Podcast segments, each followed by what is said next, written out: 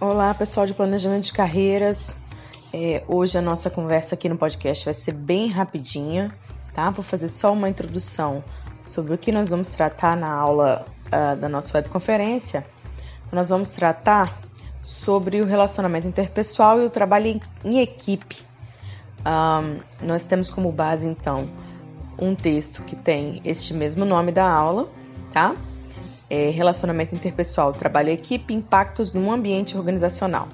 Trata-se então este artigo de 20 e poucas páginas um, de um estudo realizado numa empresa privada multinacional e essa pesquisa então buscou é, investigar como que o relacionamento entre as pessoas no trabalho é, e seu é, e o desenvolvimento do trabalho em equipe influencia, então, no, tra é, no trato com a atividade, uh, no desenvolvimento do, dos próprios trabalhadores, né, na satisfação pessoal, ok? E, por consequência, no modo é, como a empresa avança no mercado de trabalho, no mercado consumidor, é, a, sua, a sua escalada aí de lucros e competitividade. Então, basicamente, nós vamos tratar nessa nossa aula é, sobre como o modo como a gente se relaciona no ambiente de trabalho com as nossas questões e com as questões interpessoais pode uh, incidir, pode afetar de maneira positiva e de maneira negativa né, a nossa atividade e pode então construir relacionamentos que sejam positivos e duradouros, né, é, solução de conflitos, ou também pode desgramar todo o processo de trabalho, produzir adoecimento, ok? Hoje, então, nosso tema é basicamente esse. O texto traz algumas considerações do que é Venato sobre gestão, tá?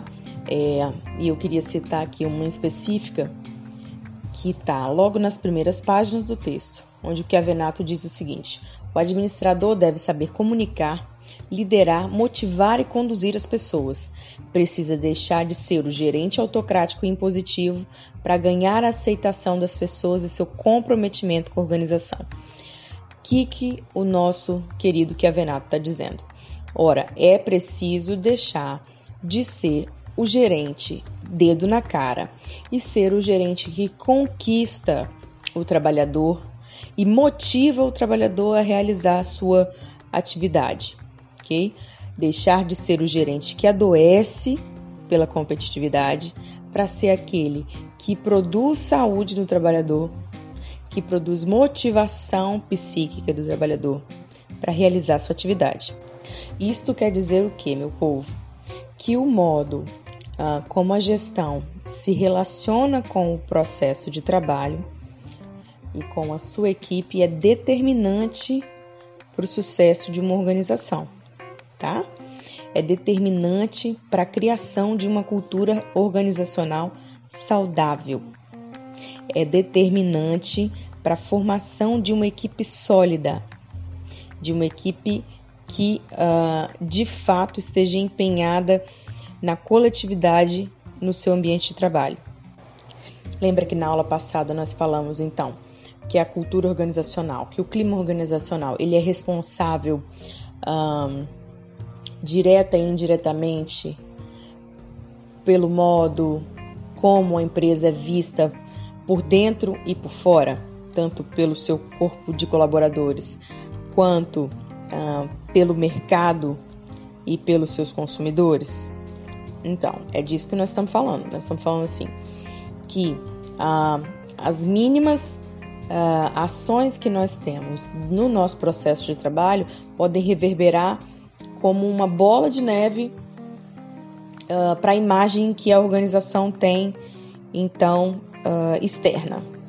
Então, os conceitos principais que esse artigo traz para a gente é o seguinte: o conceito de capital humano, o conceito de relação interpessoal, de ambiente organizacional, que a gente já falou, e de atitude habilidade e comunicação do indivíduo.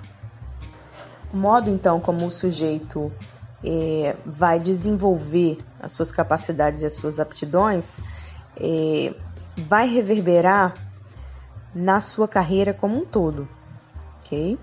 Estou falando bem genericamente, assim, mas eu acredito que vocês vão compreender.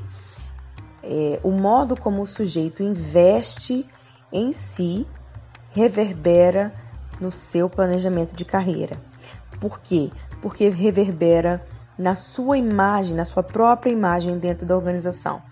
Então, se o sujeito é um sujeito carrancudo, um sujeito que está sempre indisposto para o trabalho e motivado para o trabalho, ele vai ter uma boa imagem para com a sua equipe, para com a sua gestão? Não, né, gente? Também não estou falando que nós temos que ser 100% do tempo felizes, tá? 100% do tempo ativos. Não, estou dizendo que é preciso, então, uh, se saber mediar o modo como a gente uh, está psiquicamente, com o modo como temos que atuar no nosso mercado, no nosso uh, ambiente de trabalho. E como é que a gente se desenvolve então? É pela experiência. É no tete a tete com outras pessoas, tá? É, é fazendo, é realizando atividade, é socialmente que a gente se desenvolve. Ou seja, né? Ah, no nosso trabalho, é, na nossa graduação, nas nossas relações, a gente desenvolve tanto é, aptidões e know-how é, e ganha referências, né? O que a gente vai chamar na psicologia comportamental de repertório comportamental para lidar com determinadas situações e uh, o desenvolvimento desse repertório comportamental conta no modo conta para o nosso uh, para a nossa atividade no local de trabalho. Tá bom? Talvez possa parecer um pouquinho confuso, mas eu vou explicar isso perfeitamente para vocês na nossa webconferência e vou tentar passar também isso na nossa videoaula. Então, um relacionamento interpessoal saudável, é, ele requer também saber lidar com as diferenças entre as pessoas, diferenças entre valores, diferenças ah, no modo como realizar uma determinada atividade. Lembra que se lá no Taylor a gente tem o One Best Way, um determinado modo de realizar uma atividade, hoje em dia então o trabalhador em alguns setores tem a possibilidade de pensar no modo como ele pode contribuir para a realização da sua atividade. E claro, é, dois trabalhadores de um mesmo setor podem, é, muito provavelmente, não vão realizar a mesma atividade da mesma forma. O que não quer dizer que eles não podem ter uma convivência é, harmoniosa no, no local de trabalho. Mas então, eu quero fechar esse nosso áudio dizendo o seguinte: as relações interpessoais desenvolvem-se em decorrência do processo de interação. Só existe relação interpessoal se houver duas ou mais pessoas, certo? Senão seria uma relação intrapessoal. Mas isso aí a gente vai conversando melhor é, nas nossas, nos nossos próximos encontros, tá ok, pessoal? Obrigada e até breve.